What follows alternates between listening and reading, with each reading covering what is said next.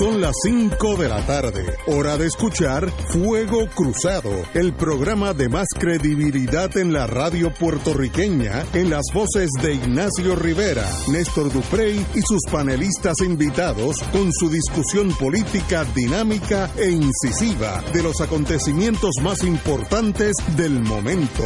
Fuego Cruzado comienza ahora.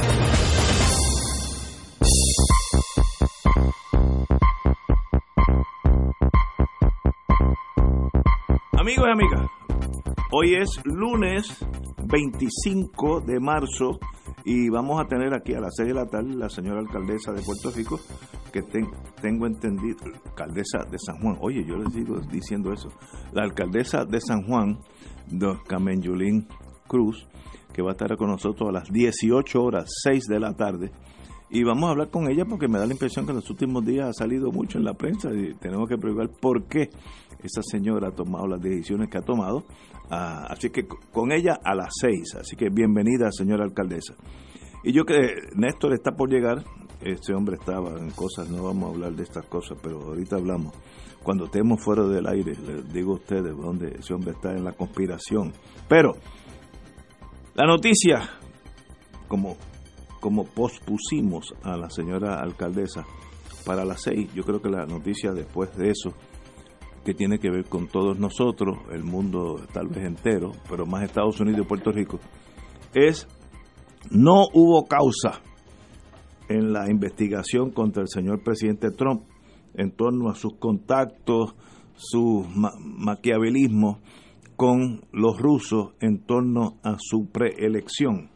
Eso, el señor fiscal especial, Robert Mueller, eh, concluyó que nadie de la campaña del ahora presidente Trump ni el propio mandatario conspiraron con las autoridades rusas en los comicios presidenciales 2016, según carta que divulgó el fiscal al Attorney General William Barr. La investigación del fiscal especial no encontró que la campaña de Trump ni ninguna persona relacionada con él eh, conspiraron a o coordinaron con Rusia sus esfuerzos por influir en las elecciones presidenciales. Yo creo que eso es una victoria significativa del señor presidente. Yo creo que él estaba contra la soga, siempre hay la expectativa de traición y eso pues yo no sé si en Puerto Rico tiene mucha profundidad, pero en Estados Unidos, the word, la palabra treason, es algo que jamaquea el ciudadano promedio. Y él estaba contra la pared en eso, pero obviamente salió victoria. Aquí históricamente ha sido la orden del día. Así la traición. No es noticia. pero allá sí, allá lo cogen en serio. Bueno, hubo hasta una guerra civil, por eso malentendido. Pero eh, yo creo que una victoria significativa del señor Trump eso le asegura una vía libre al 20, si no al 24, si no al 24. Así que yo creo que en los dos años y pico que el señor Trump ha sido presidente, este es uno de los días más felices del presidente porque tiene la vía abierta a seguir gobernando con sus luces y sombras, como dicen, pero no hay el espectro de traición a la patria. compañero Martín. Bueno, yo creo que hay, que empezar diciendo, ¿verdad? Lo, evidente, eh, que lo que le pase o deje de pasar a Trump eh, tiene importancia para el mundo, para los Estados Unidos y para Puerto Rico también. ¿Por qué? Porque se trata de una figura de un enorme poder, una enorme influencia para para, eh, para, para ¿verdad? orientar y, y, y, y, determinar el futuro eh, en muchas áreas sensitivas del desarrollo de la política mundial. Y en el caso de nosotros los puertorriqueños en particular, tiene la, importancia de que si al señor Trump las cosas le van bien, eh, se fortalecen sus posibilidades de tener un triunfo electoral en las elecciones que vienen, lo cual quiere decir cuatro años más de Trump, y yo creo que si en algo entre los puertorriqueños hay un consenso amplio, eh, es que este hombre realmente es, un patán y que de forma alguna puede considerarse como positivo para ninguna de las causas de Puerto Rico. Eh, y eso independientemente de que los que le, los que le precedieron en esa posición, ninguno tampoco eh, tiró, eh, tiró ni un chícharo. la realidad del caso es que este ha sido un personaje especialmente pernicioso. Ahora, dicho eso, creo que lo que ocurrió en estos últimos días con la decisión con la, con se ha hecho público un resumen hecho por el secretario de Justicia de Estados Unidos sobre el informe Mueller, constituye un triunfo enorme, pero enorme políticamente para el señor Trump. Pero igual que constituye para él un triunfo político enorme, constituye una derrota para todo ese sector de la prensa norteamericana que incluye las grandes cadenas ABC, eh, eh, CBS, NBC, eh, Cable TV, que durante años han venido, desde que comenzó la investigación, han venido hablando con una certeza, número uno, de que Mueller no se equivoca nunca. ¿Mm? O sea, es el que faltaba de los apóstoles, es Mueller. En segundo lugar, que Mueller lo sabe todo. Mueller es el más responsable, el que no ha, levantado todas las piedras, ha buscado debajo de todas ellas, es un hombre imparcial que tienen con él trabajando a la gente que más sabe de la cosa financiera, de la cosa... O sea, todo una... elevaron a un nivel, canonizaron al señor Mueller. y entonces de momento, ahora el señor Mueller, con la mayor tranquilidad, dos años después, de haber hecho 500 entrevistas, no sé cuántos opinan. La lista está en el, en el memorando del secretario Barr, está la lista del, del trabajo que se ha hecho. Y entonces el resultado es que certifica el señor Mueller que aquí no hubo conspiración alguna ni de Trump ni de nadie asociado con su campaña. O sea, estamos hablando de, de una limpieza de sangre total. Con respecto al segundo tema, al tema de la obstrucción a la justicia, también dice que no hay evidencia para recomendar encausamiento. Pero dice de una manera un poco paradójica y extraña, el señor Mueller, que tampoco los hechos lo exoneran. Es como que lo deja, cosa muy rara. En el aire cosa muy rara que un fiscal hable en esos términos, porque normalmente los fiscales no exoneran. O hay causa, final lo que dice que no hay caso o hay causa, pero en este caso sabemos que nada, que nada sobre la investigación de la conducta de un presidente se va a analizar con los términos y criterios normales en estos casos. Y además que aquí había una gran disputa entre abogados y la había evidentemente entre Mueller y Rosenstein Rosenstein, que debo decir que las conclusiones a que llega Barr aquí, también las adopta Rosenstein, que también se le presumía como un hombre que, no, que era anti-Trump. Eh, se le presumía enemigo de Trump, inclusive.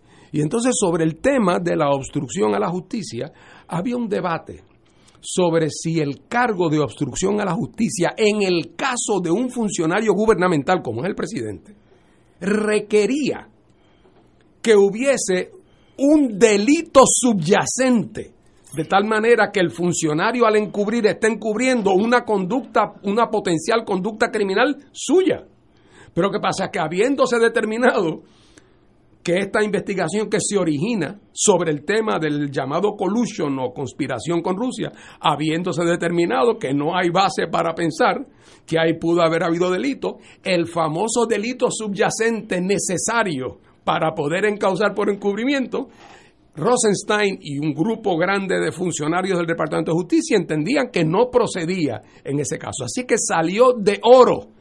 Y entonces en esta área donde, donde, el, Mueller, el fiscal especial, dice, digo que no hay, no hay base para encauzar, pero tampoco exonero, ahí entonces le pasó la bola al secretario de Justicia Barr y al subsecretario Rosenstein, que ambos entonces concluyen que a la luz de las guías del departamento sobre en qué circunstancias se procede o no se procede eh, a radicar en estos casos, concluyen que no hubo. Así es que ese capítulo se cerró ahí, claro. Hay casos abiertos en otras jurisdicciones, habrán otras investigaciones, pero no nos confundamos. ¿eh? ¿Eh? Los tigres y las hormigas, los dos son animales, pero, pero no se parecen en nada. Aquí el tigre era la investigación de Mueller. Y entonces, por lo tanto, ahora, cada vez que la prensa, esa prensa anti-Trump, de CBS, de NBC, de CNN, venga trayendo el último cuento sobre el último mal paso de Trump, vendrá la gente, pero si esta es la misma gente que me estuvo diciendo aquí en televisión en las noticias de las seis por dos años, que había evidencia incuestionable e infranqueable de que la tenía aquel, de que este hombre había conspirado con los rusos. Así es que tiene para Trump un aire tremendo. Otra vez, no es que lo van a dejar tranquilo. La Cámara está en manos de los demócratas, hay un montón de investigaciones pendientes y Dios tiene que saber que un hombre que vivió durante los últimos 40 años de su vida elevando la bandera pirata sin pensar ser una figura de la política, tiene que haber cometido 15.000 errores que en su día cualquiera de ellos pueden salir. Lo que pasa es que ya hay un efecto eh, teflón en él. Lo han acusado de tantas cosas muchas de ellas que estoy seguro que eran verdad, y resulta que no le han minado su popularidad, pienso yo que habiendo vencido este gigantesco escollo, adquiere una posición de ventaja política estratégica muy, muy grande. Yo no, no se pueden hacer predicciones sobre el futuro, pero como se ha comentado, ha tenido la mejor semana de su administración. Yo estoy totalmente seguro. Este fue su mejor semana posiblemente en su vida, porque ahora tiene un aire, yo lo vi montándose al avión de la presidencia y se veía hasta más joven, más, más seguro, más, más contento con la vida. Así que sí afecta, eh, no es que lo afecte, es que elimina la posibilidad, aunque remota, de que no hubiera terminado su cuatrenio. Así que no solamente lo va a terminar, eso lo doy por sentado, sino que es un candidato muy viable para el del 20 a 24. Así que podemos estar dos veces con el señor Trump a cuesta, eh, que para nosotros no, no, es la mejor noticia, pero aquí estamos para analizar las cosas y no y no emocionalmente discutir lo que nos conviene. Don Néstor Duprey, antes que todo, para no interrumpirte, vamos a una pausa y regresamos con don Néstor Duprey. Y ahora continúa Fuego Cruzado.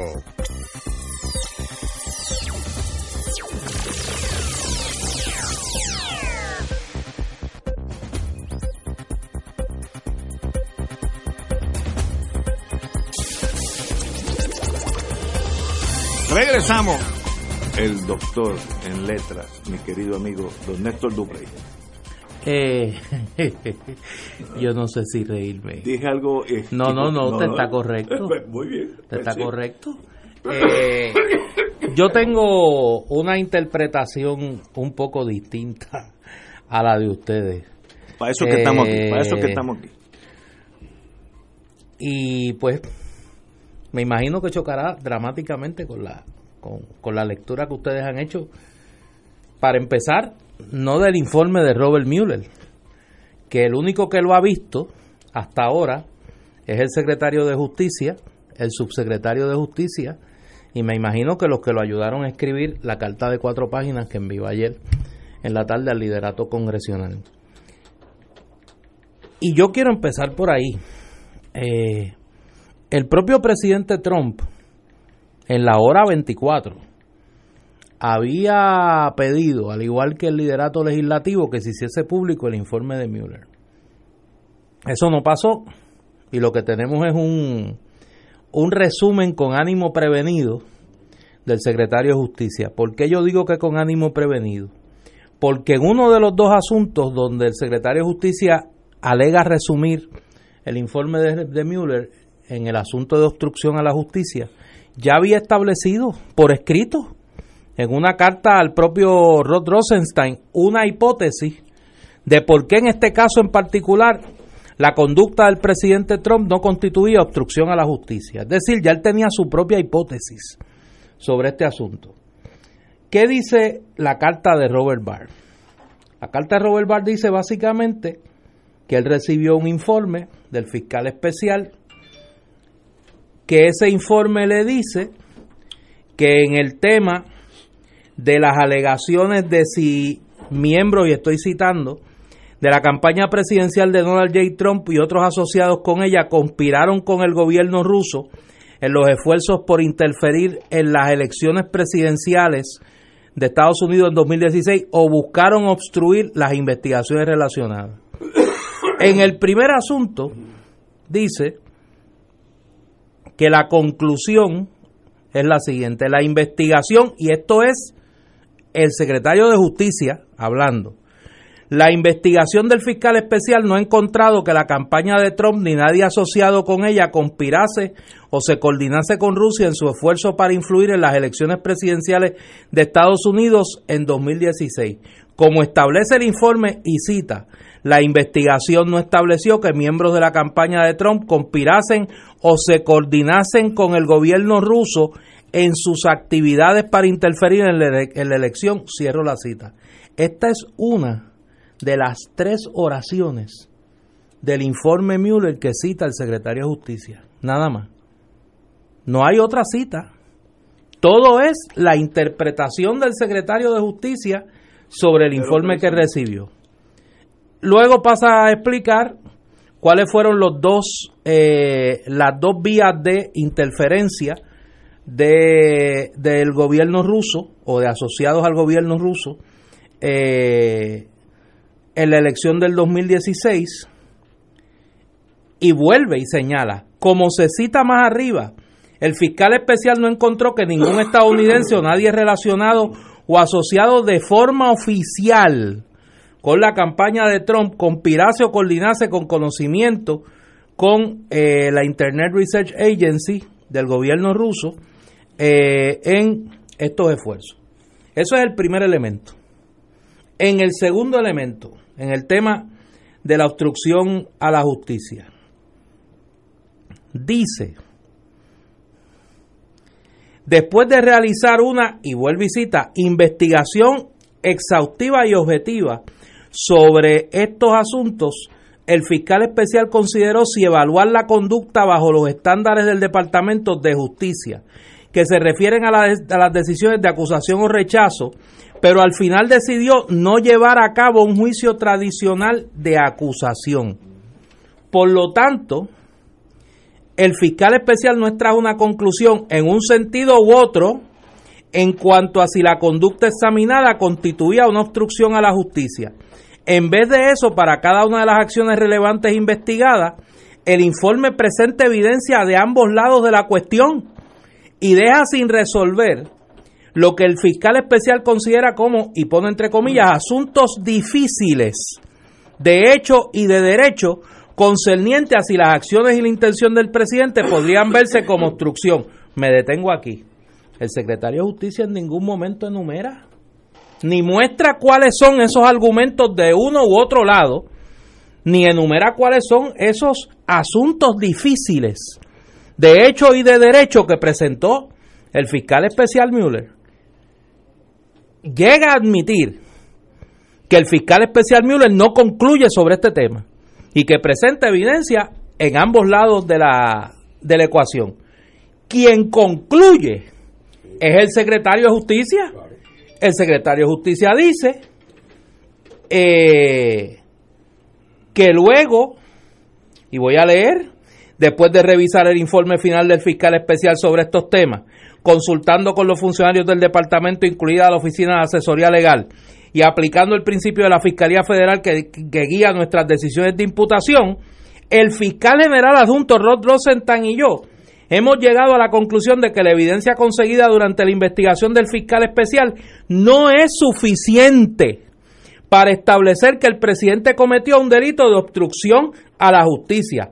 Fíjate que no dice que no lo cometió, Fíjate que no lo exonera, dice la evidencia no es suficiente. Claro, una conclusión del secretario de Justicia y del secretario de Justicia adjunto que no presenta la evidencia que a su vez tiene el informe que ellos aquilataron para llegar a esa conclusión, llegando incluso a admitir que el informe no es concluyente.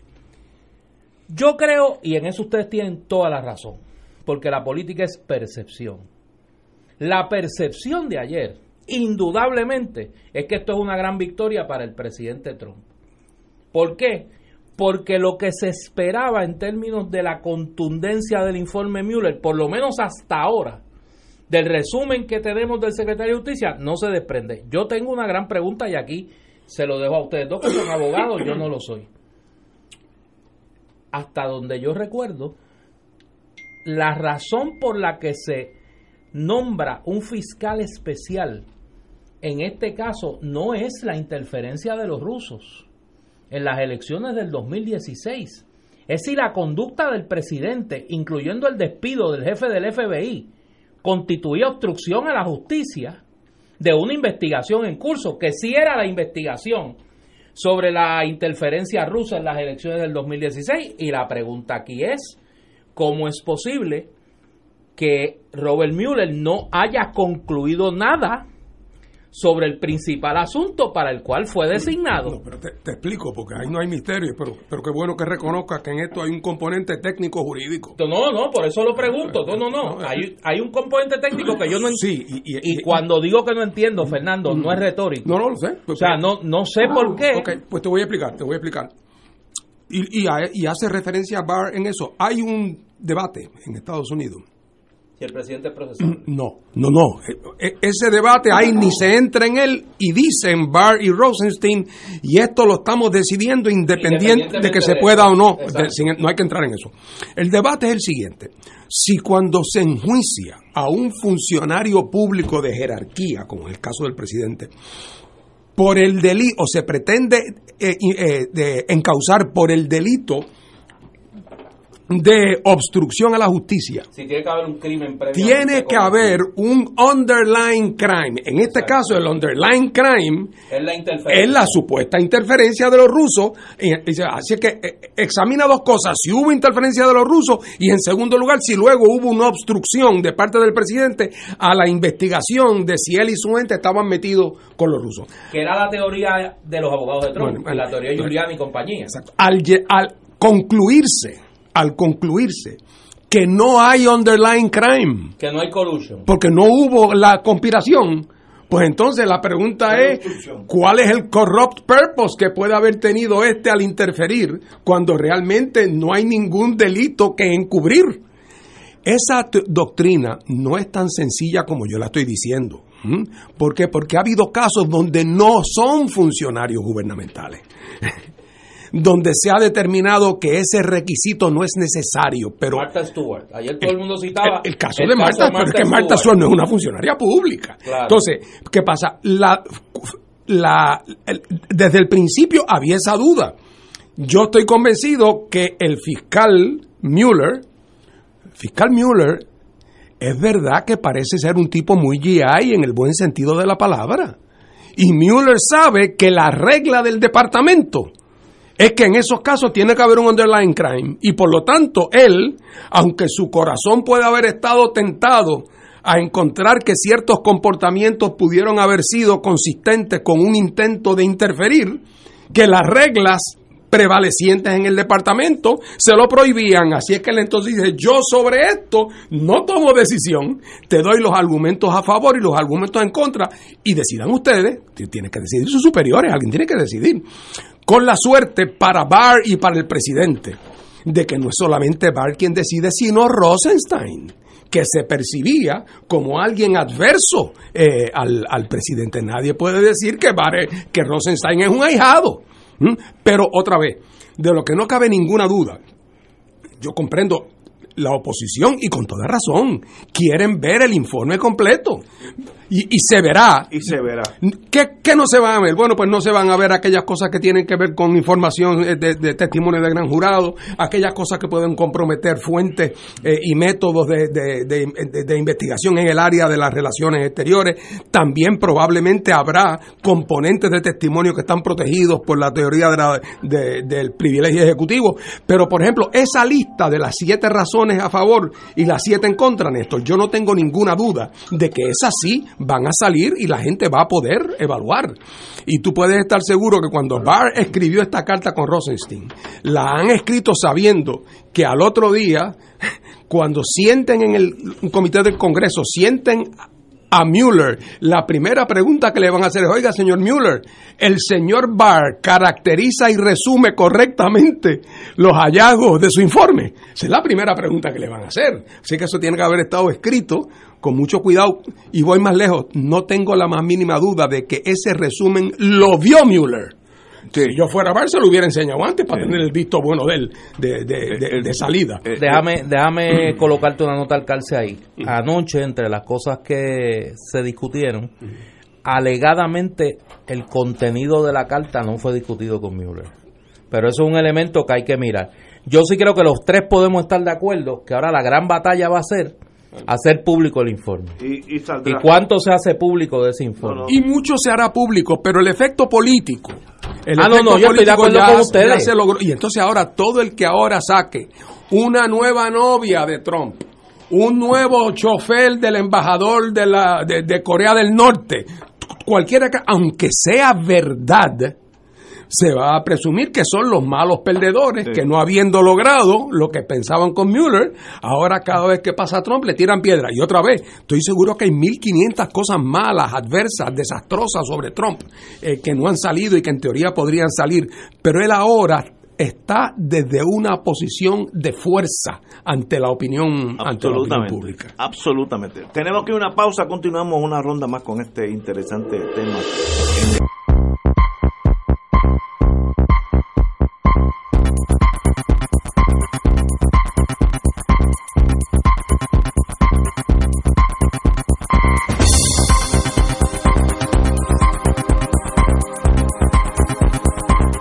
Consecuencia de la no causa, estoy hablando ahora regla 6 en Puerto Rico para entender, el, investigador Mueller, que tiene un prestigio en Estados Unidos como una persona muy recta, inteligente, con todos los investigadores que deseaba, todo el dinero que deseaba, en contra que no hay causa, esa página ya se pasó. De aquí a dos o tres meses, o tal vez menos, eh, saldrá el reporte a la, a la luz pública, demostrará más o menos lo que está pasando. Como dijo el eh, licenciado Martín, pues habrán ciertas cosas que hay que quitar, por ejemplo, por ley federal, el Estado tiene que proteger lo que se llama Sources and Methods of Intelligence, las fuentes y los métodos por los cuales ellos obtienen esa inteligencia. Eso es por ley, no es que quieran es por un ley. El que no cumpla con eso es un delito. Por tanto, en ese reporte habrá algunas anotaciones, borrarán tres o cuatro oraciones que dicen, pues mira, esto fue contactado con el agente X de la KGB en la embajada en Washington que me dijo, no, que yo no sé nada de eso, etcétera. Eso no puede salir por ley. Así que habrá ciertas excepciones, pero básicamente saldrá como salió todo lo de Watergate después aquella aquel via crucis con casi con sangre y a la larga se sabe todo. Pero ya ya el aspecto pragmático day to day lo vi hoy en la cara de Trump. Ese señor ha eh, hoy es cinco años más joven que cuando era el jueves. Y se le notaba feliz, ah, se lo dije, porque tampoco tiene mucha elegancia, es uno de sus grandes defectos. Eso, tampoco es un gentleman. Eh, pero... Quiere meter preso baja. y si lo dejan con Mueller, le, le mete calle también, porque, pero no, it's over, se acabó. Ese capítulo en Estados Unidos se acabó, no va a volver. Yo creo. bueno, muy bien, pero estipulamos esa diferencia. yo creo que eso no se ha acabado. Yo creo que en este momento es una gran victoria política para Trump. Yo no tengo duda de eso.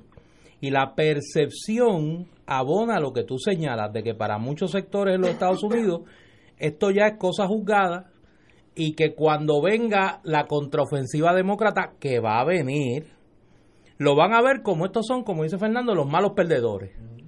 Y ni hablar de cualquier otra acusación nueva. Lo que pasa que eso va a depender, y por eso ahí yo no me no, no, no comparto el, el, el, el entusiasmo, va a depender del contenido del informe. No tanto en el tema, primero que aquí hay una gran duda, y vuelvo, yo pongo al frente mi limitación de que no soy abogado pero como uno eh, hace la, la correlación, cómo uno compagina estas conclusiones como las plantea el secretario de Justicia Barr con el hecho de que aquí hay una gente que está el, están cumpliendo condenas. que aquí hay una gente que se que, que fueron acusados por el fiscal Mueller de que están Michael Cohen, Michael Flynn, Manafort y compañía. Pero ninguno por collusion con Rusia ni por ni por ni por intentar eh, a, nombre del presidente eh, interrumpir o, o, obstaculizar ninguna sí, pero aquí hay uno que es Michael Cohen que uno de los delitos en que fue encontrado culpable fue mentirle al Congreso. Y Michael Cohen dice que quien le dijo miéntele al Congreso fue el presidente. Sí, pero la, mentira de Michael Cohen, alegadamente, yo Por no sé si los que nos están escuchando les interesa mucho este tema, pero la mentira de Michael Cohen fue que Michael Cohen dijo que cuando el eh, Trump era candidato ya no tenía negocio, ya no andaba buscando construir un edificio en Moscú. Y entonces después cuando lo pillaron y le pusieron, lo sentaron en la, lo sometieron al water, al waterboarding, entonces ahí dijo que la verdad es que aún siendo candidato todavía tenía interés en promover la construcción de un edificio. Ahora, el que Trump tuviera interés en construir un edificio en Moscú, de ahí a conspiración con los rusos para interferir en las elecciones americanas, es, más, es, como saltar de faldo por la ruta larga. Las empresas Trump pueden hacer un edificio ahora mismo en Moscú y eso es totalmente legal, eso son dos cosas diferentes. Eso se acabó. Let it be para mal mío, porque recuérdense que yo cuando ese señor salió electo, yo tuve aquí un un mal día porque yo era imposible para mí, imposible. Después de lo que él dijo, que está en video, como él abusaba de las candidatas a mí, estas cosas de belleza y las cosas que dijo allí, miren, yo no las digo ni en la más profunda intimidad con amigos míos. No, nunca lo he dicho en mi vida, ni lo voy a decir. Una cosa que te dicen, pero esto es un truán, pero un truán y salió electo. Y parece que eso, pues, el, el problema tal vez sea yo. Y, no, y salió electo y copó la gran mayoría del voto de los alegadamente más religiosos, que esa es la cosa grande, de los más religiosos. Porque si se me dijera que, que por él votaron los patanes que andan por ahí asaltando, pero resulta que los supuestamente más, más conservadores, creyentes en la vida, que sé yo qué, que sé yo cuánto, eh, religiosos, eh, base de fe, esa es la base electoral del hermano, del hermano Trump. Eh, eso habla mucho también de las contradicciones de la vida norteamericana, que no es el único país que tiene contradicciones, pero que de las contradicciones de la política americana, ahí está eso, como en el candidato de mayor amoralidad documentada ha tenido el apoyo más significativo de la gente que dice que se preocupa más por la moral. Estamos totalmente de acuerdo. Bueno, señores, ya veremos. Yo tengo algo de privilegio personal, aunque es una noticia eh, porque hay cosas en Puerto Rico que uno no puede analizarla porque eh, le, sube a uno la presión arterial. Eh, la noticia es detenida la medida que favorece cerveceros. En Puerto Rico hay un proyecto de ley de varias personas, José Nadal Power, Carmelo Ríos y Vargas Vidot, que es una bajar las contribuciones por el, por el galonaje de las micro cervecerías. Eh, ah, pero ese proyecto tiene nombre. Ese proyecto tiene nombre. No, no, no sé. Sí. Ese, dime los autores otra vez. José Nadal Power. Ah, déjalo almuerza contigo. Déjalo ahí. Almuerza contigo. Carlos Ríos. No, Carmelo Ríos y eh, y, Carmelo ahí es un eh, y Vargas Vidot también Carmelo Carmelo es un socio pero mire es un socio conveniente vamos a hacer que el presidente Trump endosaba háblame claro háblame claro no no lo dije desde el principio esos son los tres que están presentando el proyecto y yo sé a quién quiere beneficiar no no no pero vamos a decir Vamos a decir que va a beneficiar a Ignacio Rivera, eso es irrelevante. No es que tú no haces cerveza. No, no, pero yo podría hacer ahí No, pero pero tú, estás, tú, te pasas entre ellos. Mira, aquello, lo que dice esto, sigue. 400 mil galones o menos no, pagarían 95 centavos por galón. Ahora pagarían 2.55, así que una rebaja sustancial. Todos los Estados Unidos, los 50 estados, tienen esta legislación ya aprobada. No hay uno que falte. Todos. Por eso en Estados Unidos tú vas a Vermont y allí hay una cerveza, Red Indian, que tú nunca has visto en mi vida, y cuando te salgas de Vermont nunca la vas a volver a ver. los 50 estados han, producido eso para beneficiar los, las cervezas eh, literalmente de pueblitos. Porque en Estados Unidos hay unos mega, mega gigantes. Budweiser tiene el 25% de la cerveza de Estados Unidos. Una, una marca. Budweiser. Bush, eh, este, Anheuser-Busch y la Coors. Entre esos tres o cuatro, yo creo que tienen el 80% de la cerveza de los Estados Unidos. Unos mega monopolios.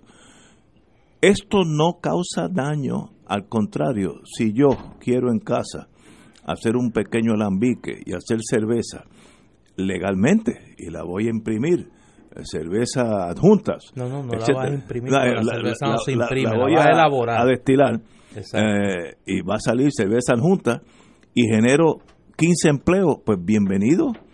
Ah, que las Budweiser, las Coors no le gustan, por eso yo me, me imagino este caso igualito a aquella cosa de, de la telefónica, que los nuestros representantes se fueron en contra de que Prepanet, ¿te acuerdas? Prepanet, Sí, que era para beneficio de todos nosotros y se fueron en contra, porque siempre, pues tú sabes, como dicen allá en La Habana, el tiburón se baña pero salpica, un dicho que ni Aristóteles fue tan profundo en estas cosas.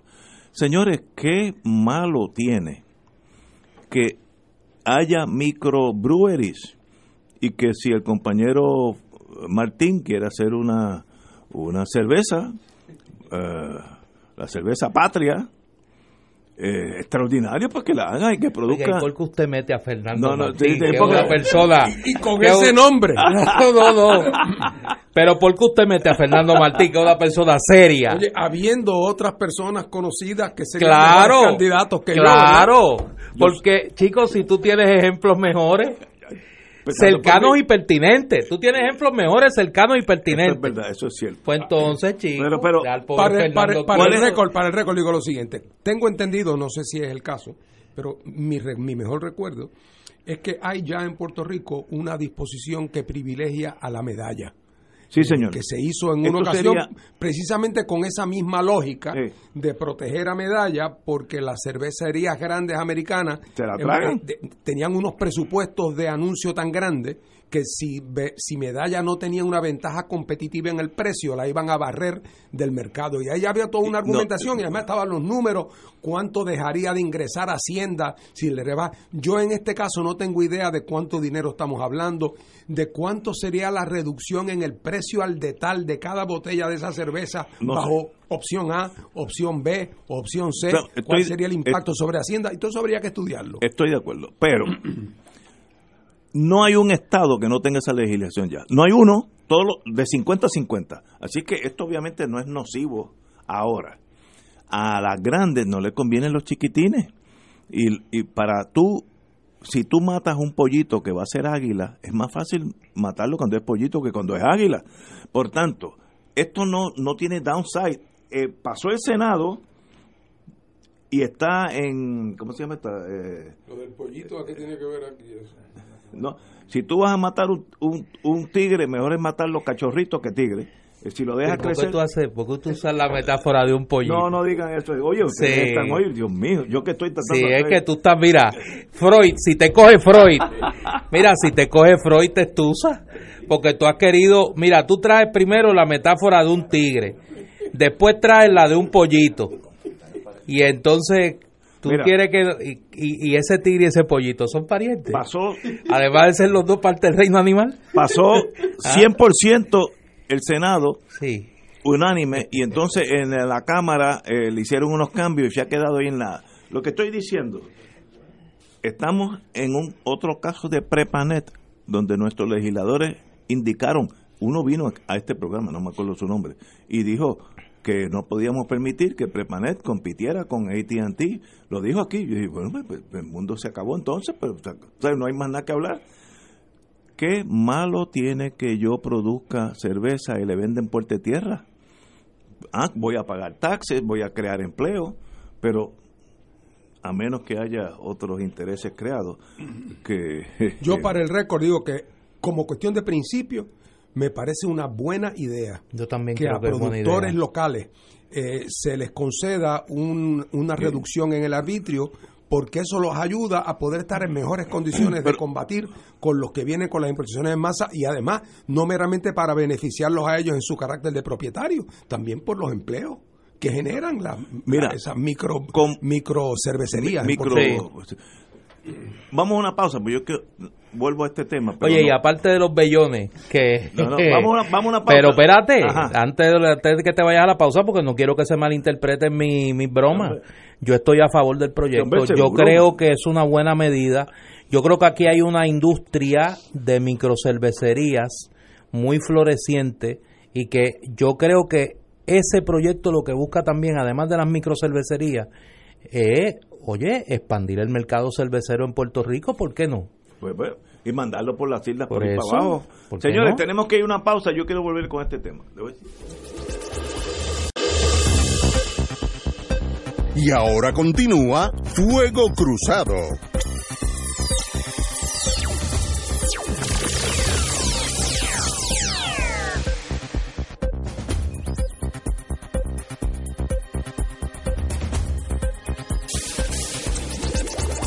Amigos y amigas, eh, estábamos hablando del mundo cer- cervecero. Yo tuve una pequeña experiencia con ese mundo y felicito a toda la gente que está en medalla, magna, todo eso, porque esa gente pelean contra tigres y panteras todos los días.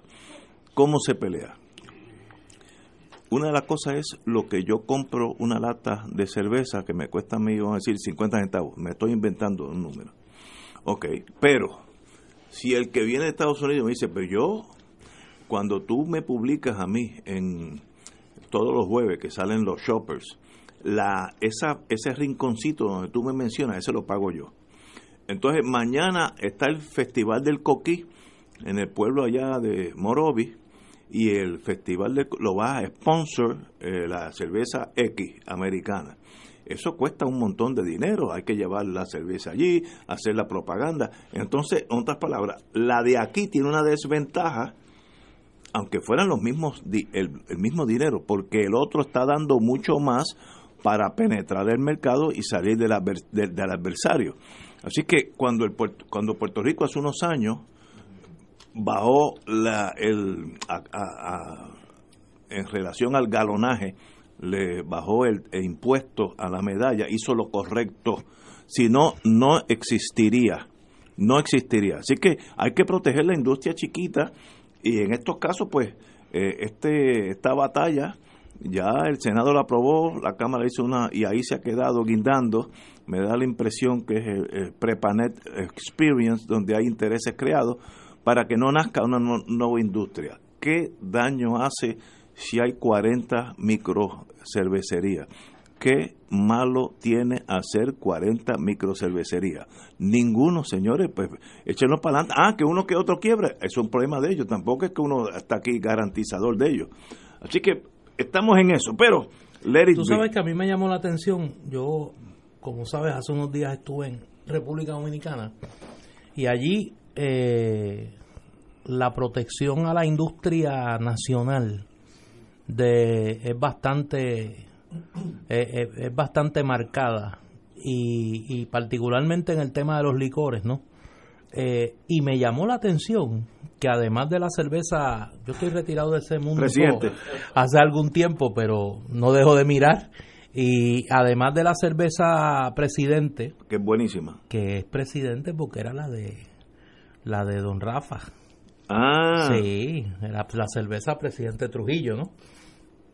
Eh, pues hay mucha cerveza artesanal.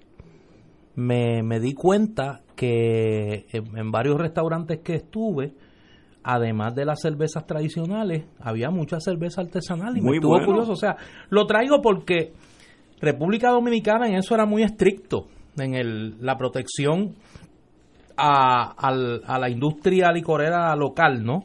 Eh, y ahí vemos también como un poco se ha abierto. Yo, en es- yo creo en la libre competencia, o sea, eh, la mejor manera de usted proteger su producto es tener un buen producto. absolutamente. Lo que pasó- acabó pasando es que la, la, la Anheuser-Busch Sí. eh, compró eh, a la cerveza presidente. Compró la presidente, sí. Eh, cállate para atrás, Ignacio. Dos 1.5 billones de dólares. Eso A da la, familia, a, debe- lo- a- a la familia León Jiménez. A la, a la familia León Jiménez. Wow, muy bien hecho Sí. por ellos. Mira, yo, ahora yo me explico lo que tú acabas de que decir. para que tú veas las diferencias y déjame déjame señalar esto que, que es un tema un poco tangencial aquí nos, que, nos quejamos mucho de la falta de respaldo del gobierno al- a la cultura allí uno de los centros culturales más eh, de mayor prestigio y de mayor producción intelectual es el Centro León Jiménez que es precisamente auspiciado por esa familia que ha desarrollado una filantropía cultural extraordinaria. Y eso es otra de las cosas que hay que mirar de la República. Dominicana. Y y además, que eh, República Dominicana tiene una ventaja sobre nosotros, que ellos pueden proteger la industria nativa con una ley. No entra arroz extranjero, punto. Y el No. ELA no puede, No, no puede, no. ni el de Prats puede, No, nada. No. Eh, eh, eso es, cuando yo estudié de tu leyes, amigo el cervecero tampoco. no puede. No puede. No puede. A mí me a mí me enseñó, me acuerdo, ay, eh, ¿cómo se llamaba aquel profesor? Excelente, David Helfeld. Bueno, tú lo conociste, Martín. Y, y nos dijo cuando eh, estudiamos en Derecho Constitucional la, la enmienda de la, la cláusula de comercio interestatal, dijo, miren señores, pongan atención a esto. Esta cláusula de comercio interestatal es lo que ha hecho la nación americana. Esto es lo más importante. Si usted va a estar en el comercio, usted va, eh, apréndansela bien porque ustedes van a chocar con eso el resto de su vida. Oye, tenía razón. Estados, país, Estados Unidos es un país homogéneo porque Delaware no puede tener leyes que conflijan con Minnesota sobre lo que se produce una manzana en Minnesota, pues no, no entra a Delaware o, o al GB. Y eso es una, la nación se torna económicamente homogénea. Si tú produces una goma de automóvil en Akron, Ohio, donde se producen, esa goma puede ir a Pascagoula, Mississippi, y nadie lo puede estar molestando. Eso es eh, eh, igual al revés. Por tanto, Santo Domingo tiene la ventaja que no es así. Yo quiero proteger la industria de arroz. Pues mire, no hay más arroz extranjero, empezando el año que viene. Y la gente, y la industria de arroz de Santo Domingo es gigantesca. Todo el arroz que se come en Santo Domingo es dominicano. Eh, y así tú puedes. Nosotros no, no estoy diciendo que eso es lo único malo. Tenemos muchas cosas buenas, pero en ese aspecto, eh, tener una industria nativa aquí es bien, bien cuesta arriba porque está compitiendo con gente, me acuerdo cuando nos dio en los años 60 o 70 de crecer arroz de aquí. Eso es un sueño. Y los sueños, sueños son, California tiene arroz para regalárselo a todos los puertorriqueños por, por los próximos 10 años. Y como entran en Interstate Commerce, pues tú no puedes competir. Pues, eh, los gandules, los gandules pueblo lo compraba en Ecuador a una décima parte del precio. Pues, ¿qué, tú haces de verdad? El que sea comerciante de verdad, ¿qué va a hacer? Pues ese, esa es la vida que hay que entender que, que este mundo comercial dentro de la nación americana favorece a la nación y no a un grupo específicamente. Los microbreweries, las microcervecerías, es para el bien de todos. Y aquellos que son estadistas, los 50 estados ya la, ya, ya la aprobaron, 50 de 50. Nosotros somos la excepción a la regla, tal vez porque haya uno que otro torpedo en, en, en este proceso. Oye, antes de irnos al Angelus y a la pausa, recordemos que a las 6 de la tarde va a estar con nosotros Ya aquí mismo. la alcaldesa de San Juan y precandidata Ah, a la gobernación Oye, tenemos que hablar de eso. aspirante a la candidatura eh, a la gobernación por el Partido Popular, Así es. Cruz. Ya mismo estaremos con la señora alcaldesa. Vamos a Oye. ¿cuándo viene el cervecero? Ya mismo, ya mismo. En cuanto, en cuanto tenga la franquicia. Señores, vamos a una pausa.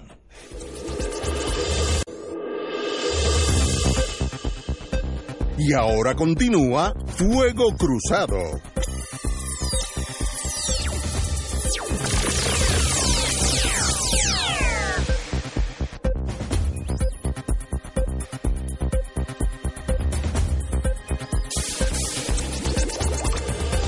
Regresamos amigos y amigas a Fuego Cruzado. Bueno, como indicamos ante- anteriormente, tenemos el privilegio de tener mi amiga y la, señ- y la señora alcaldesa de San Juan, candidata a la gobernación por el Partido Popular Democrático, y desde el jueves estremeció los árboles, se cayeron los mangos de tanto que se movió el, el, tronco.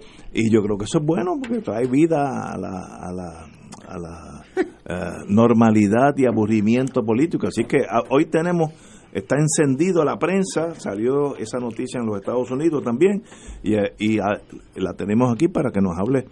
Eh, primero empecemos por donde usted desee. Obviamente todo empieza mucho antes del jueves.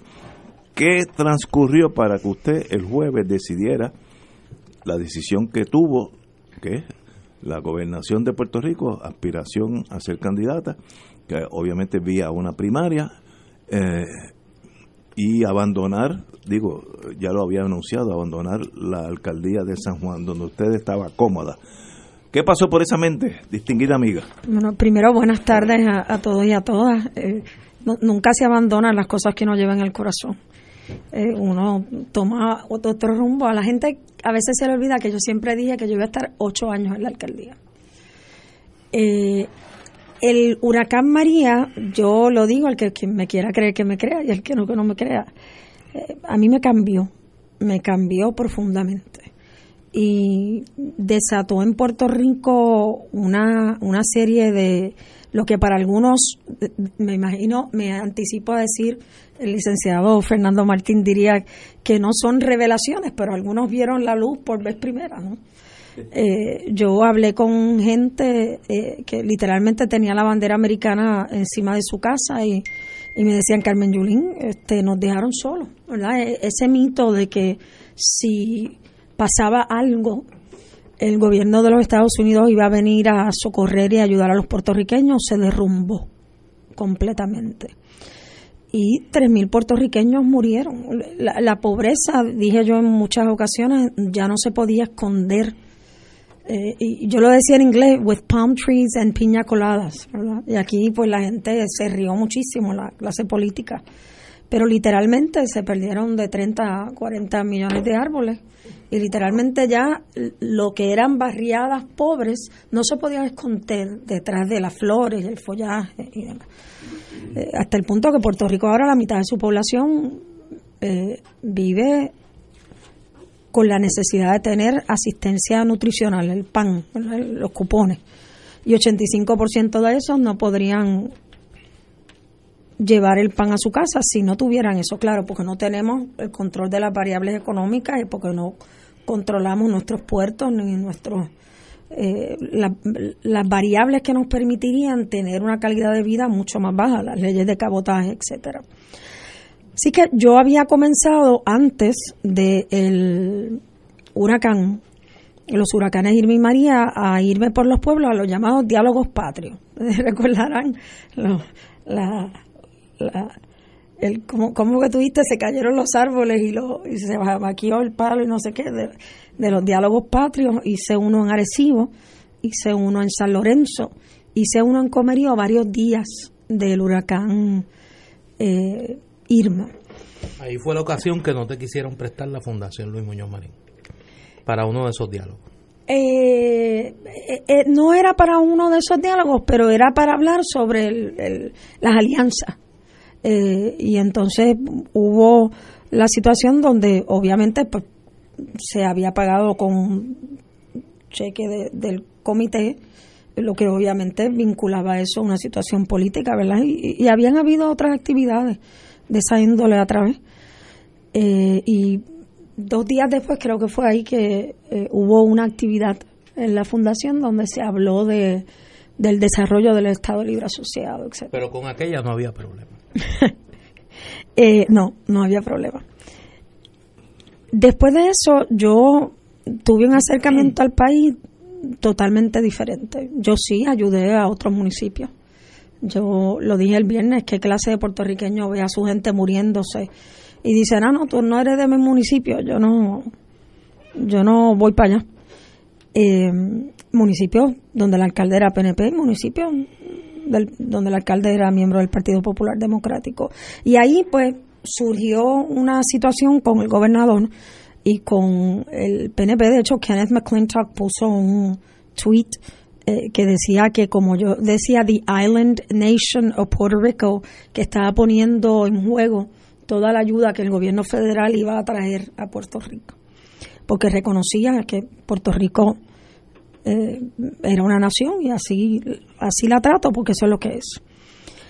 Eh, y yo dije, mira, si al gobernador le molesta tanto y al PNP le molesta tanto y a otra gente le molesta tanto, pues saquen eso de la mesa, yo no voy a correr para la gobernación. Eh, pero el caminar a través del país y el escuchar a la gente en friquitines, en colmaditos, en marquesinas, eh, fuera de la estructura del Partido Popular, pero con gente del Partido Popular y gente fuera del Partido Popular, me, me llevó a ir, ir poniendo una agenda eh, que es una agenda que ya había un poco adelantado hace unos meses y que concreté el, pasado viernes cuando la presenté. Pero eh, yo le tengo que decir que fue una situación bien difícil, porque es entre un camino bien fácil y un camino duro. ¿Cuál es el camino fácil? El, camino, el camino fácil hubiese sido el camino para Washington. En ese camino yo me imagino que pues los compañeros que con todo derecho están aspirando también a la gobernación dentro del Partido Popular hubiesen eh, cerrado filas de inmediato, la mayoría, ¿verdad? Algunos no. Eh, y, yo me imagino pues que eso hubiese sido cómodo para mí. Eh, las conexiones que yo he podido hilvanar en Estados Unidos durante este año y pico son, son conexiones importantes, ¿verdad? que poco a poco van eh, abriendo unos caminos que son importantes para los puertorriqueños, no para mí, para los puertorriqueños. Eh, ellos entendiendo, por ejemplo, cuando Bernie Sanders me ofrece a mí la copresidencia de su campaña a nivel de Estados Unidos, yo le, digo, bueno, eh, vamos a Puerto Rico, no es, Estados Unidos para mí no es the mainland, you know that, porque eso me haría a mí the second land. y tiene que haber un compromiso con un proceso de libre determinación donde se escuchen todas las voces en igualdad de condiciones. Eh, fíjate que yo no dije yo quiero que usted apoye la libre asociación con doble ciudadanía, que es lo que yo apoyo. El proceso es más importante eh, que eso. Así que el, el miércoles eh, yo voy a el, barrio San Salvador. Yo, yo iba a hacer un video de cinco minutos. Eso era todo. El miércoles de la semana pasada. Sí, pero la gente empezó a decirme dónde es, yo quiero estar, yo quiero estar contigo. Yo le, decía, pero es que ustedes no saben lo que yo voy a decir. No saben para dónde voy a decir, no saben desde dónde. No, pero queremos estar contigo. Y ahí yo le dije a las personas más cercanas a mí, mira, vamos a tener que hacer algo porque uno no puede despreciar a la gente. Y el miércoles por la tarde fuimos al jardín botánico de hecho, el jueves a eso de la una de la tarde fue que se firmó el, contrato con el Jardín Botánico y ya se decidió que era ahí. Pero entonces, ese día por la noche nos fuimos a caminar en carro, ¿verdad? Por el campo de Caguas, el campo de San Lorenzo y llegué a una casa de una gente que yo invitada obviamente por alguien que conozco, de una gente que yo no había conocido, y le pregunté, bueno, dígame, ¿qué usted cree? Eh, y es interesante, usualmente los hombres decían para la gobernación, y las digo, para la comisaría, y las mujeres decían para la gobernación. Es interesante, una, una, una, variable de, de, género, ¿verdad? Ahí es muy interesante. Y el padre de, el, el hombre de la familia, me dijo, bueno, yo no le voy a decir lo que usted haga, porque usted tiene los pantalones bien puestos. Yo le voy a preguntar a usted cómo usted se va a sentir si el día después de las elecciones Ricky Rosselló todavía es el gobernador de Puerto Rico porque usted cogió el camino más fácil para usted. Y yo ahí me quedé como que... Mm". y me dijo yo, y me voy, me voy a dar un palo. Y se fue. Eh, yo salí de ahí, hablé con mi papá y mi mamá, hablé con mi hija esa noche y empecé a escribir. Estamos, estamos en Radio Paz, así que a nadie le va a extrañar que yo diga esto. Yo me senté y dije, Señor, yo voy a escribir este discurso. Como salga, yo voy a confiar, ¿verdad?, que, que, que es el camino correcto. eh, en mí pesaba mucho donde yo podía ayudar a establecer mejor la agenda para ese Puerto Rico que la gente de toda la ideología me había, me había comunicado que quería. Eh, desde la comisaría residente, por más que sea, uno siempre está eh, de una manera u otra subyugado a el gobernador. Pueden haber unas diferencias, etcétera, pero cuando, independientemente de lo que piense X, Y, Z, figura política en Estados Unidos, de la labor del gobernador de Puerto Rico, eh, siempre, pues, eh, hay que tener una deferencia, ¿verdad? Eh, y demás. Así que los cambios profundos que tienen que haber en Puerto Rico no, no podían ocurrir desde la comisaria residente. ¿Y por qué desde el Partido Popular? Y no es extraño, yo consideré no estar en el Partido Popular. Tuve conversaciones informales con compañeros de Victoria Ciudadana, que seguirán siendo mis compañeros, mis hermanos. Eh, eh, tuve eh, consideraciones de correr de manera independiente. y me está haciendo señal Ignacio. vamos a una pausa. y cuando regresemos les cuento. Exactamente, porque ese es, yo diría que de los puntos más importantes y en unos minutos usted tiene la palabra.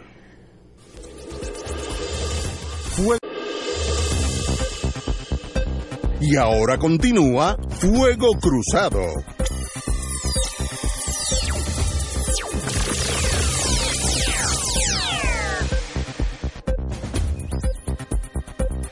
Regresamos, Boys and Girls de Fuego Cruzado, como aquellos que sintonizaron ahora, tenemos el privilegio de tener aquí mi amiga y la señora alcaldesa de San Juan, Carmen Yulín Cruz. Compañero. Yo no creo que tenga que hacer este disclaimer, pero déjame hacerlo para que no empiece la chismería y es mi amiga también. Desde hace muchos años. Eh, te tengo malas noticias. No, la chismería siempre la chismería siempre va a estar. Siempre va a estar, pues, ¿qué uno va a hacer? Muchachos, y está en overtime en estos eso, y los hoyos en las carreteras, pues eso ya es parte de la cotidianidad. Y lo que falta. Déjame hacerte la pregunta yo para que no te la haga nadie y para que nadie me acuse de no hacerte las preguntas que la gente está esperando. Además de a qué tú ibas a aspirar, había una incógnita que tú habías señalado públicamente Así es. de en qué espacio político tú ibas a canalizar esa aspiración. No es un secreto para nadie que personas que han estado muy cerca de ti, política y personalmente, incluyéndome, eh, tomamos la decisión junto con otros compañeros y compañeras de inscribir un nuevo movimiento político. Y que esa fue una consideración que tú sopesaste. Y yo no estaba ajena a, eso. Exacto. Y que fue una consideración que tú sopesaste. Eh, ¿Qué te llevó a ti a tomar la determinación Digo, yo sé las razones, pero el país las debe conocer. ¿Qué te llevó a ti a tomar la decisión de canalizar esa agenda eh, y esa aspiración a través de una candidatura a la gobernación en el Partido Popular? Pues mira, hay varias cosas. Yo creo que, es importante también decir, eh, porque ustedes se acuerdan de aquella película Pulp Fiction, donde está John Travolta y están bailando en aquella barra. Y entonces eh, él, él, le dice a ella, este, este, exacto, y aparte le dice, eh, they say, ¿verdad? Y ella le dice, they sure talk a lot. Eh, y se han dicho muchas cosas y se han especulado mucho. Yo fui muy transparente con ese proceso. Y yo quiero dejar aquí bien claro que yo tuve conversaciones con Néstor Dupré, tuve conversaciones con Manuel Natal, con Alexandra Lúgaro, eh, se quedó una conversación pendiente con la licenciada Ana Irma Lacén. Eh, nunca hubo un ofrecimiento formal. Yo estaba muy consciente que el movimiento Victoria Ciudadana no se formaba para hacer el movimiento por si Carmen Yulín se iba del Partido Popular. Eh, ni hubo, déjame añadirlo, un rechazo formal ni informal a que tú entraras a ese movimiento. yo, ¿verdad? Yo ahí tengo una, ¿cómo dice? Let's agree to disagree, pero, pero eso no importa ya. Eh, el Partido Popular está dividido en dos partes. digo, está dividido más, pero está dividido en dos partes principales. Dos grandes partes. El liderato del Partido Popular, la cúpula alta del Partido Popular, y la gente que compone el Partido Popular.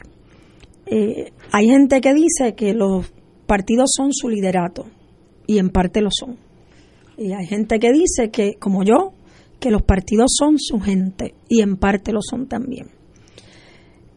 Yo sentí, escuché, palpé de la base del Partido Popular en esas marquesinas a través de Puerto Rico, en esas tertulias a través de Puerto Rico, que la base del Partido Popular está lista y se mueve a un paso mucho más eh, rápido que lo que a veces el liderato puede moverse, incluyéndome a mí.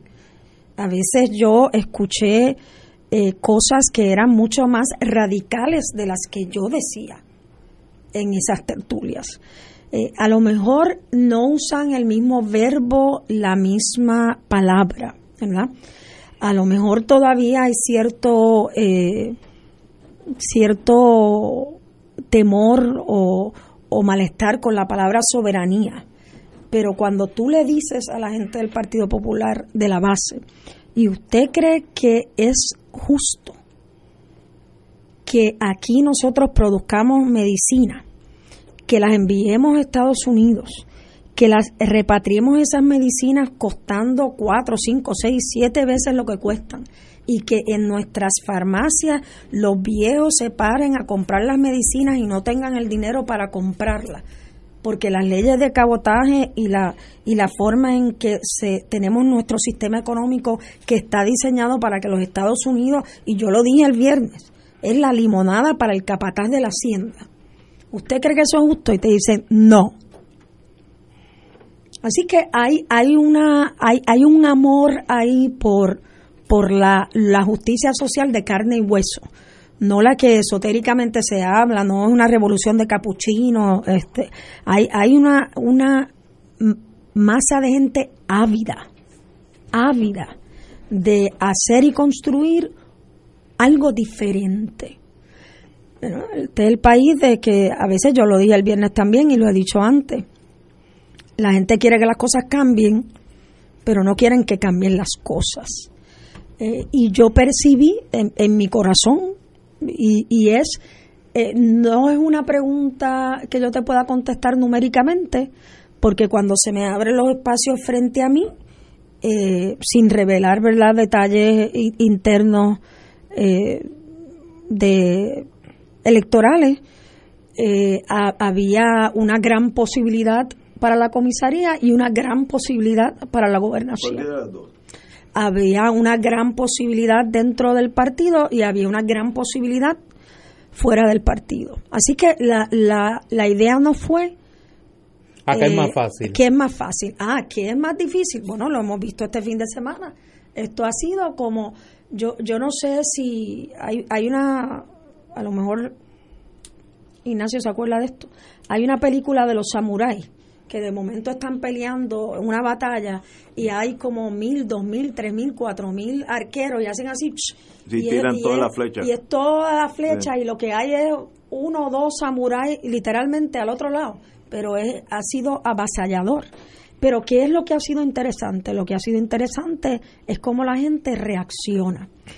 Eh, esta mañana me preguntaban, ¿y cómo usted va a hacer campaña? Y yo le dije, oye, adiós cara, ¿Y por qué no le preguntan a los hombres cómo van a hacer campaña? ¿Pero a qué se refieren con eso? Que, que cómo yo voy a encontrar el tiempo para hacer campaña. Bueno, hay una, hay, yo creo que hay una pregunta legítima, que de hecho nosotros la hemos recibido mucho hoy en las redes, que es cómo tú vas a dividir tu tiempo entre la alcaldía de San Juan, la candidatura a la gobernación y las responsabilidades que tú tengas en la campaña de Bernie Sanders porque tú eres copresidente de esa mismo, campaña. Después de aquí, yo salgo a hacer una entrevista con una cadena americana que me llamaron hoy a hacer una entrevista sobre la idiotez, insensibilidad eh, y patanería del presidente Donald Trump de todavía no querer eh, darle a Puerto Rico eh, lo, el dinero necesario para que la gente que necesita el pan, ah,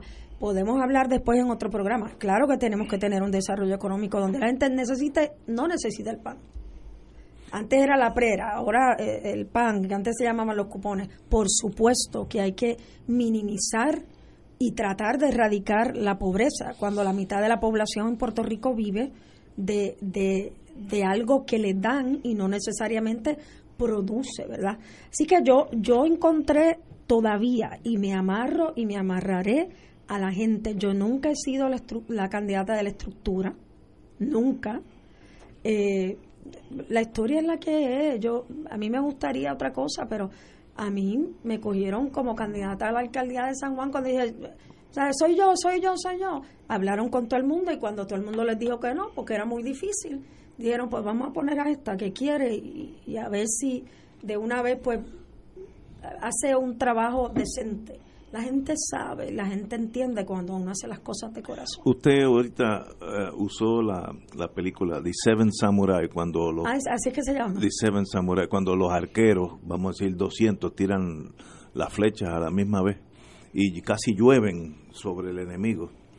Eh, usando esa metáfora, las flechas que le van a que le han llovido en estos días y le van a seguir lloviendo mayormente son rojas son no son tantas azules como rojas que me sorprende porque yo he oído varios miembros influyentes del partido en la radio abiertamente decir que usted no puede ir a la primaria no debiera ganar etcétera porque le hace daño al Partido Popular. Así que tenemos que la mitad de los samuráis que le está disparando usted son samuráis rojos. Y usted no eso no es un síntoma de que algo está mal ahí en ese partido. Te, voy a decir de lo que es un síntoma, de que la gente tiene que tomar el poder del partido, de que la base tiene que hacer valer su, su voz, de que el voto tiene que ser eh, dado en esas urnas con la convicción de no un concurso de popularidad, de que lo que usted la agenda que usted quiere es la agenda que esa persona representa. Es bien fácil hablar de mí. Yo hablo de la agenda. Es sencillo. Yo he presentado eh, una serie de puntos, 14 puntos. Esos 14 puntos usted decidirá si esos puntos son los que usted le convocan y le mueven a, a crear lo que yo llamo un movimiento dentro del Partido Popular. Mira, la Autoridad de Energía Eléctrica, ¿por qué yo creo... Déjame, déjame, ir un paso atrás antes que pues que quiero estar claro que nos, nos contestas la pregunta del tiempo, porque es algo que, que recurrentemente, ¿tú estás segura que tú vas a poder sacar el tiempo para atender los asuntos del municipio, los asuntos de tu campaña para la gobernación y las responsabilidades que tengan las que sean en la campaña de Bernie Sanders. que el tiempo no va a ser un issue. Totalmente. Es que mira, el gobernador de Puerto Rico va a correr su campaña va a seguir con el desastre que tiene en el gobierno de Puerto Rico y es presidente de los gobernadores de no sé qué. Nadie le pregunta al gobernador, oye, ¿cómo usted va a cumplir con todas esas responsabilidades? Nadie. Pero hay que decirlo, hay un elemento de machismo en el país, ese elemento de machismo hay que encararlo. Eh, eh, decía Alexandro Ocasio Cortés hace unas semanas que no hay nada que, que le, le haga más eh, temor a los políticos, a los políticos, hombres y mujeres, que, que un ser humano que tiene una convicción y que sigue adelante con esa convicción. Así que si el gobernador tiene todas esas responsabilidades, las hace mal, está bien. Pero la pregunta es, es cómica. Es cómo usted va a poder, eh, eh, con qué hora. Pues digo, honestamente, si usted va a hacer una campaña como debe ser, es fuera de horas laborables es fuera de horas laborables. Lo que pasa es que yo entiendo que aquí hay muchos políticos que no siguen esa ética y por eso una de las cosas que yo he hablado es eh, que hay que volver a darle esa brújula moral al servicio público en Puerto Rico. Usted, usted va a ir, por lo que se pinta hasta ahora, a una primaria con cuatro otros compañeros suyos, que es Charlie Delgado, su señoría, Eduardo Batia, Roberto Prats y Josian Santiago. ¿Ninguno se ha retirado hasta ahora? Hasta ahora están ahí en la, prensa hoy. No le pregunto a Yulín, que tú sepas ninguno. No, no, irán. Y, no, y yo no esperaba que, Pero fíjate, eso sucediera. Los otros cuatro, con, sacándolo usted de, ese, de, esa, de esos samurai warriors. Los otros cuatro son del establishment, no tienen problema con la estructura actual del Partido Popular, están cómodos. Como yo siempre he dicho, el Partido Popular un día de estos nos va a pasar a nosotros en torno a ser, a, ser derechistas. Pues algunos, algunos están ya en la frontera, cruzando la, la verja. Usted en ese, en ese panorama está sola a la izquierda de estos cuatro compañeros, no estoy eh, en ningún sentido diciendo nada negativo de ellos. ¿Y cómo, cómo es que usted puede combatir esa maquinaria política? Pero espérate, son cinco. Si es que le está mirando el periódico ah, eh. donde no, no ponen a Zaragoza. Ah, ok. Muy bien, pues. Pues peor. Zaragoza, lo sacaron ya de la lista. Son seis samuráis en vez de cinco. Ya lo.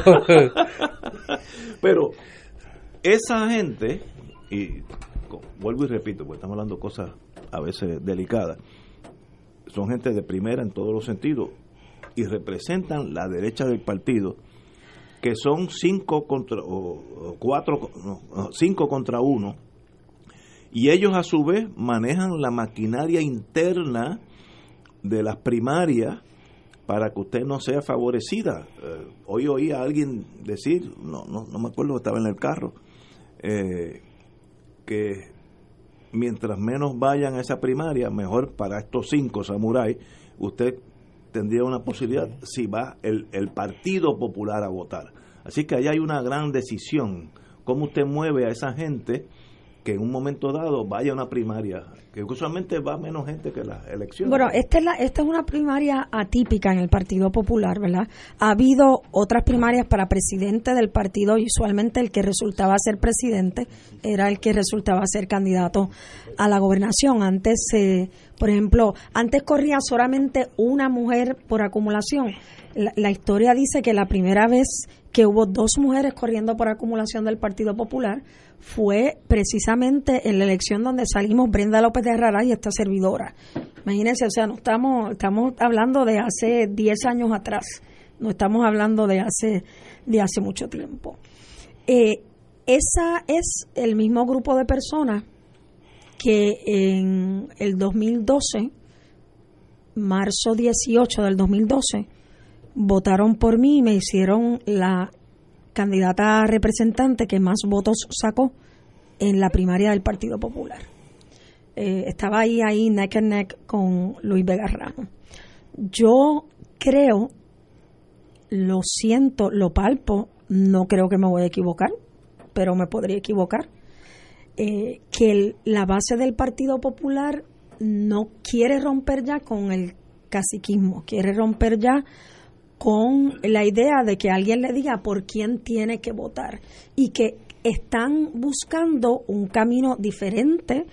Eh, yo no estoy diciendo que le guste todo lo que yo digo, pero por lo menos usted sabe exactamente dónde yo estoy parada en los issues medulares. Puede que no le guste, pero usted sabe dónde yo estoy parada.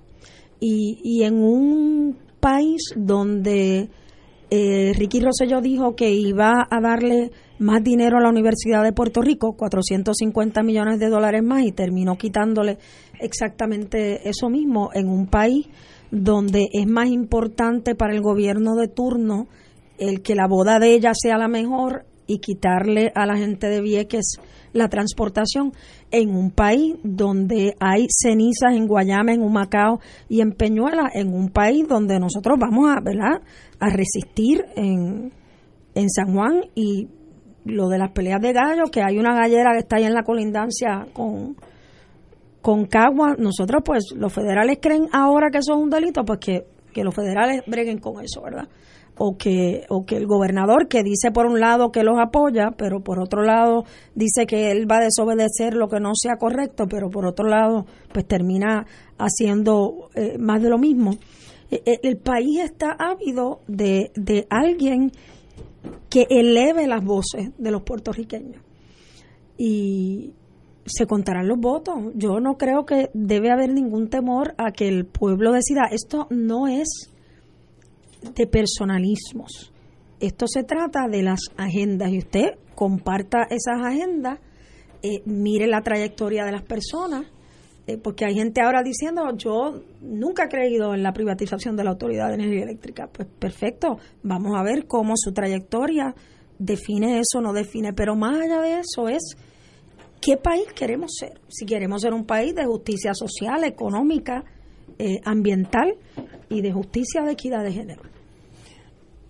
La pregunta que más nosotros hemos recibido en las redes hoy, cuando anunciamos que tú, que tú venías, era ¿qué te hacía pensar a ti si el partido que el Partido Popular era eh, reformable. Esa es la palabra que esa es la esa es la pregunta que más nos han hecho. Eh, eh, ese caballo de Troya que fue por muchos años muy efectivo. Digo, déjame contextualizar, porque obviamente si tú prevaleces como candidata con la agenda que has planteado, es una agenda dramáticamente distinta a lo que han sido las posturas, por lo menos, de, los candidatos del Partido Popular recientemente.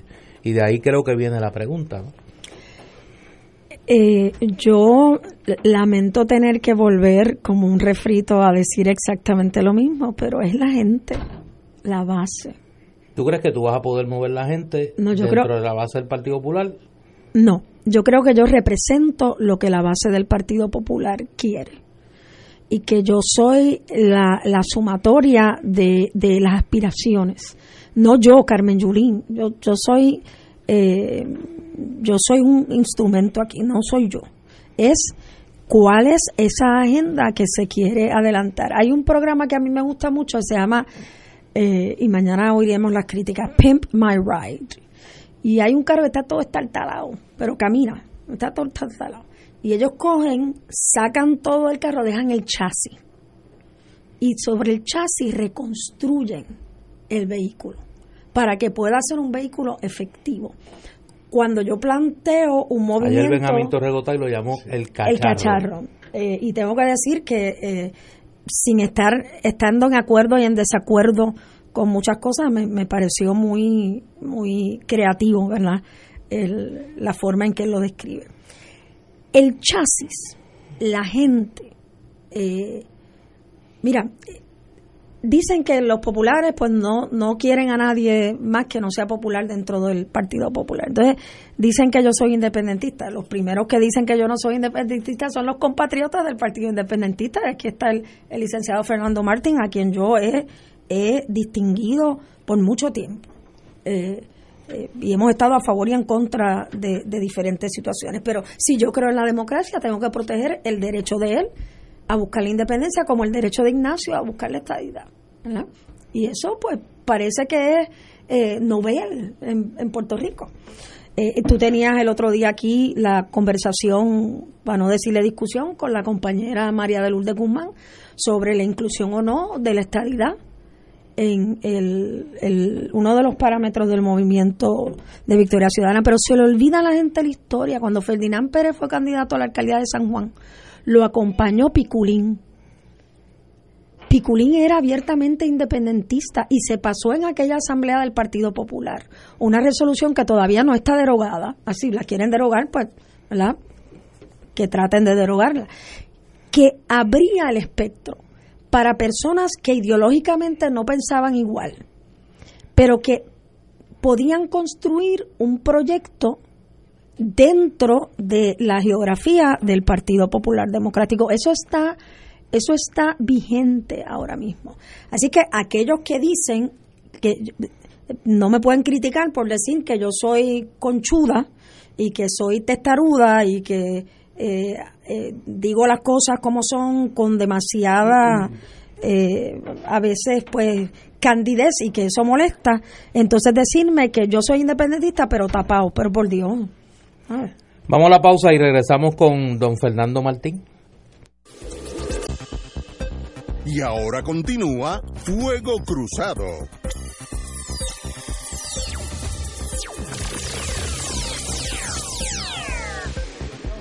Regresamos, regresamos, regresamos, amigos y amigas, Fuego Cruzado.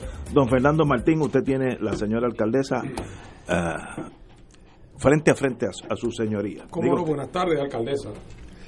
Eh, le pregunto, ya no tanto sobre el tema de sus motivaciones, que las presumo buenas, como debe ser, eh, sino ya más bien sobre cosas políticas más concretas.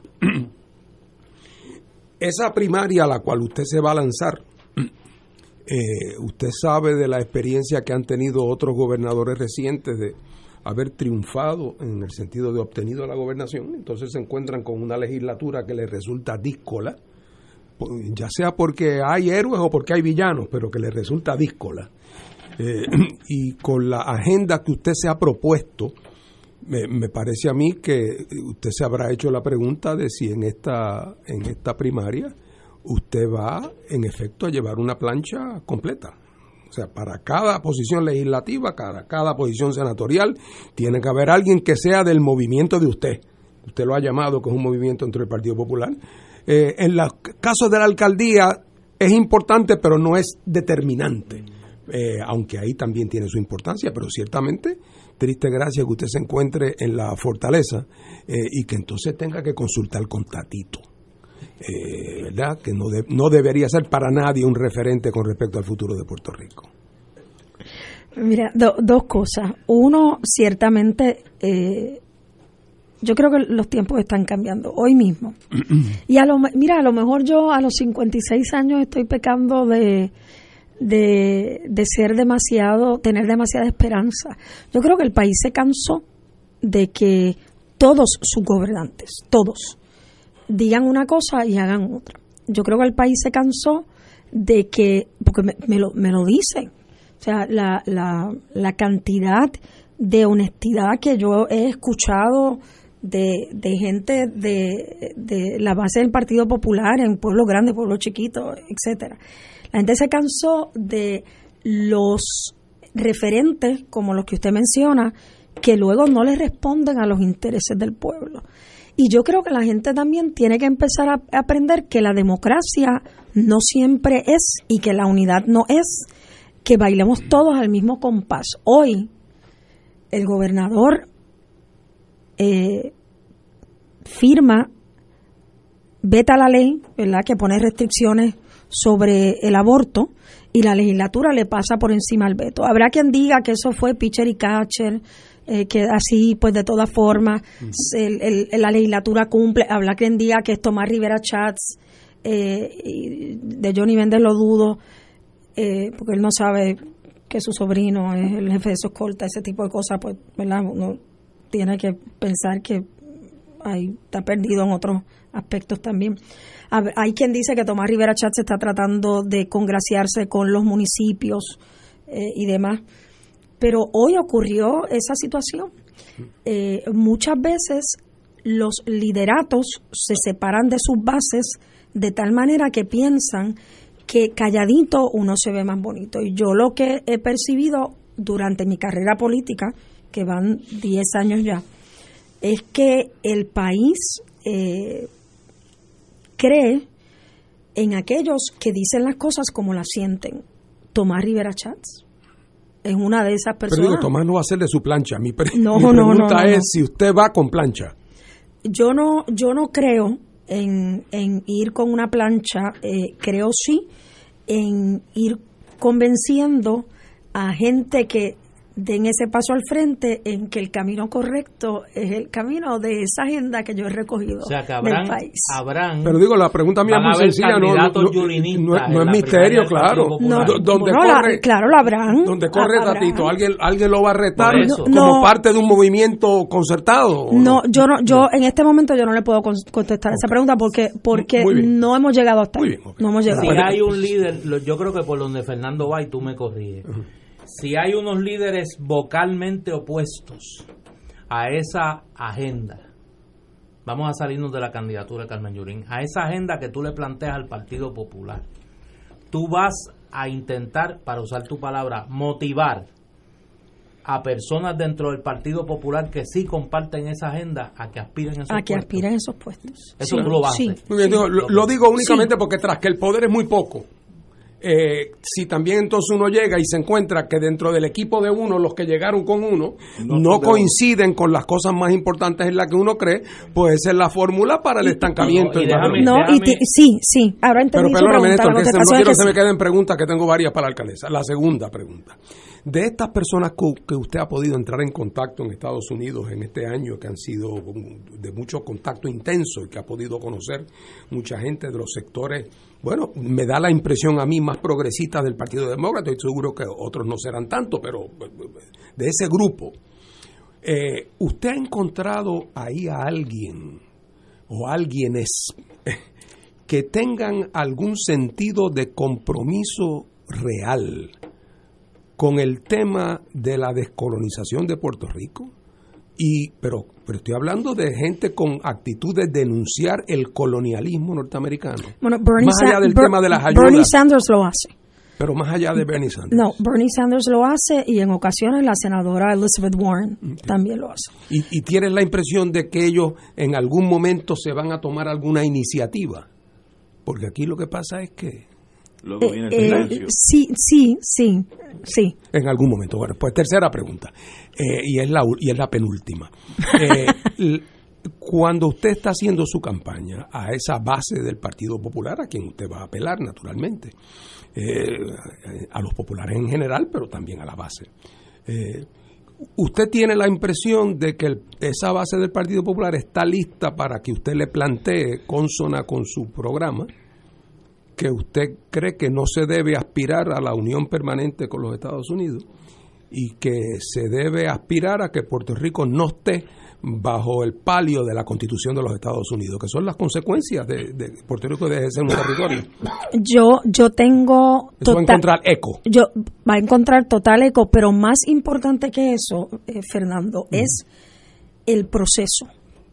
O sea, yo creo en la libre asociación y he ganado tres elecciones diciéndolo. Eh, está escrito en un libro que escribí que se llama El Poder está en la calle, que no está a la venta, por cierto.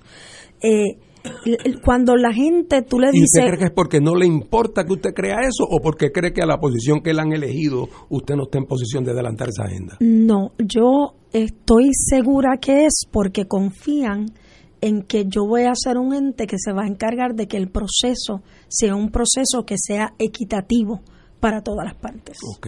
Bueno, entonces por último, la última pregunta. Le quiero aclarar que yo nunca tuve duda. O sea, yo sé que hay quienes tuvieron duda, pero yo nunca la tuve. Eh, de que si usted decidía aspirar a una posición sería con el Partido Popular. Eh, no, sé si por la cacharra o la no cacharra, pero por la historia. ¿Usted cuándo empezó usted en el Partido Popular? ¿Cuando Hernández Colón era gobernador? Eh, bueno, de posición electiva. No, no, ya activa en política, en el 88. Activa en política, no, mucho después de eso, porque yo viví en Estados Unidos hasta el 92. Ah, bueno, pues entonces después vino, después de Hernández Colón, vino Doña Victoria. Después de Victoria vino Héctor Luis Acevedo. Después de Héctor Luis Acevedo vino Doña Sila y usted estaba en el carrito, en el chasis ese. Ya yo, yo trabajé con Sila. Por eso. Y entonces después vino Aníbal. Eh, y entonces después de eso vino Alejandro García Padilla rayando en el la cosa bolchevique estaba a flor de piel.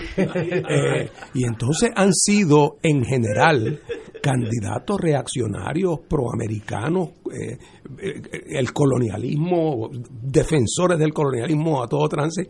Y usted toleró eso por mucho tiempo lo cual me hace pensar que usted veía que ahí había algo que valía la pena y que en su momento es, habría alguna transfiguración gloriosa eh, y que cuando apareciera el líder apropiado, la gente entonces daría el salto y ese es lo que usted, usted se está jugando. Así que yo nunca tuve duda de que usted iba a correr por el partido del cual usted siempre ha sido. Y, y lo otro, Fernando, el país cambió.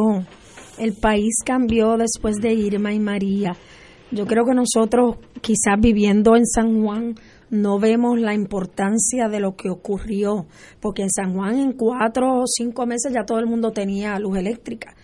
No es lo mismo chuparse 11, 12 meses sin luz eléctrica en Yabucó, etcétera. El país cambió y el país ahora sabe que la relación que tenemos con los Estados Unidos propició en cierta manera que Donald Trump también la propició Ricardo Rosselló diciendo que le había dado el presidente todo lo que él había pedido, pues no pidió lo suficiente, no voy a usar la palabra que usé el viernes para énfasis, Eh, y tampoco, también lo permitió la comisionada residente cuando se paró al lado de Donald Trump mientras él tiraba papel toalla, ¿verdad?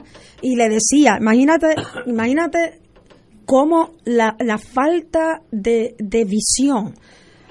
No, señor presidente, yo creo en la pared, the wall no le quita el dinero a Puerto Rico, quíteselo a California, o sea, es una forma de influenciar al gobierno americano del, del nuevo Congreso, en el que usted ahora es minoría, a que ayuden al pueblo puertorriqueño. Así es que eh, eh, para mí siempre ha sido importante eh, la gente. Yo, yo ejemplo de eso fue mi candidatura a San Juan.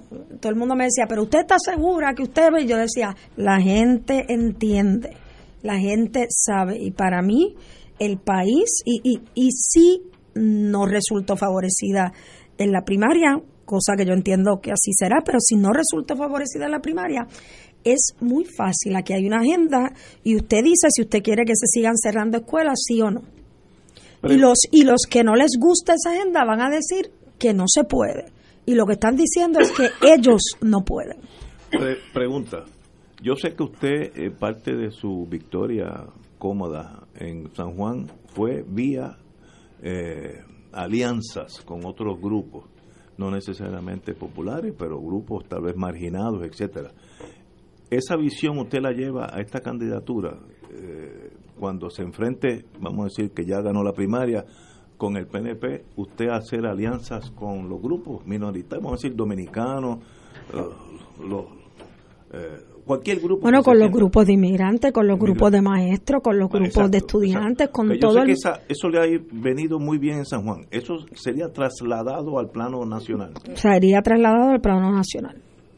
Así que no, es que solamente vos eres eh, dentro del PNP. Bueno, Ignacio, allí el viernes había gente reconocida, estadista. El señor Don Pachín Ramírez fue por ocho años presidente de Dominicanos con Santini. Me acuerdo, sí. O sea, eh, y es una persona que no va a dejar de ser estadista. De hecho, el señor Pachín Ramírez es el representante ciudadano en la Junta de Subasta del municipio de San Juan bajo mi incumbencia. Eh, e, ese es el tipo de apertura que hay. Yo tengo, yo tengo activistas del Partido Nuevo Progresista en posiciones claves de dirección en el municipio de San Juan y hacen un trabajo extraordinario. Eh, así es que uno o, dice lo que hace y hace lo que dice, o no lo plantea. Y, y sí, yo me tardé en recoger los escombros en el municipio de San Juan, eso lo sabe todo el mundo. Ah, no me tardé en que los CDT funcionaran, no me tardé en el que el hospital municipal funcionara. Las escuelas del municipio de San Juan, las tres abrieron el 23 de octubre, un mes y tres días después, el colegio universitario abrió. Ah, que abrieron sin aire acondicionado. Claro que abrieron sin aire acondicionado, pero estaban ahí abiertos para dar los servicios. Así es que hay que hay que seguir. Yo apuesto a eso, apuesto a la inteligencia de la gente, apuesto a que la gente quiere algo diferente, apuesto a que la gente se va a tomar el tiempo de participar de una manera eh, en conciencia de las primarias y de las elecciones. Y yo, para ninguno de mis compañeros del Partido Popular, tendré nada que no sea argumentos y la verdad. Hay unos que deciden usar el insulto. Yo voy a, he decidido amarrarme a la conciencia y a una agenda de progreso para el país. ¿Tú vas, a, ¿Tú vas a favorecer algún candidato o candidata a la comisaría residente? Todavía no sé. Sé que no voy a favorecer a ningún candidato a la alcaldía de San Juan. Los sanjuaneros tendrán que decidir eso por sí sola. No favorece la candidatura de Nadal Power a comisionado residente, eh, es yo, aspirante. Yo en este momento te puedo decir que no. Señora alcaldesa, un privilegio tenerla aquí. Le deseamos la mejor de la suerte en la vida. Eh, como siempre le he dicho, usted tiene una gran ventaja sobre muchos seres humanos, que es valiente y eso es los valientes son los que escriben la historia. Usted puede ir al, Pentágono, buscar todos los libros militares y no hay uno escrito. Pentágono, no podemos ir a una biblioteca. No, no, hay, un libro escrito de los cobardes, a todos son de los valientes. Así que usted tiene esa cualidad, le deseo la mejor de la suerte. Muchas gracias. con Digo, me imagino que no será la última conversación que tendremos aquí. No, será la última, nunca será la última conversación. Privilegio. Señores, tenemos que irnos. Hasta mañana, amigos.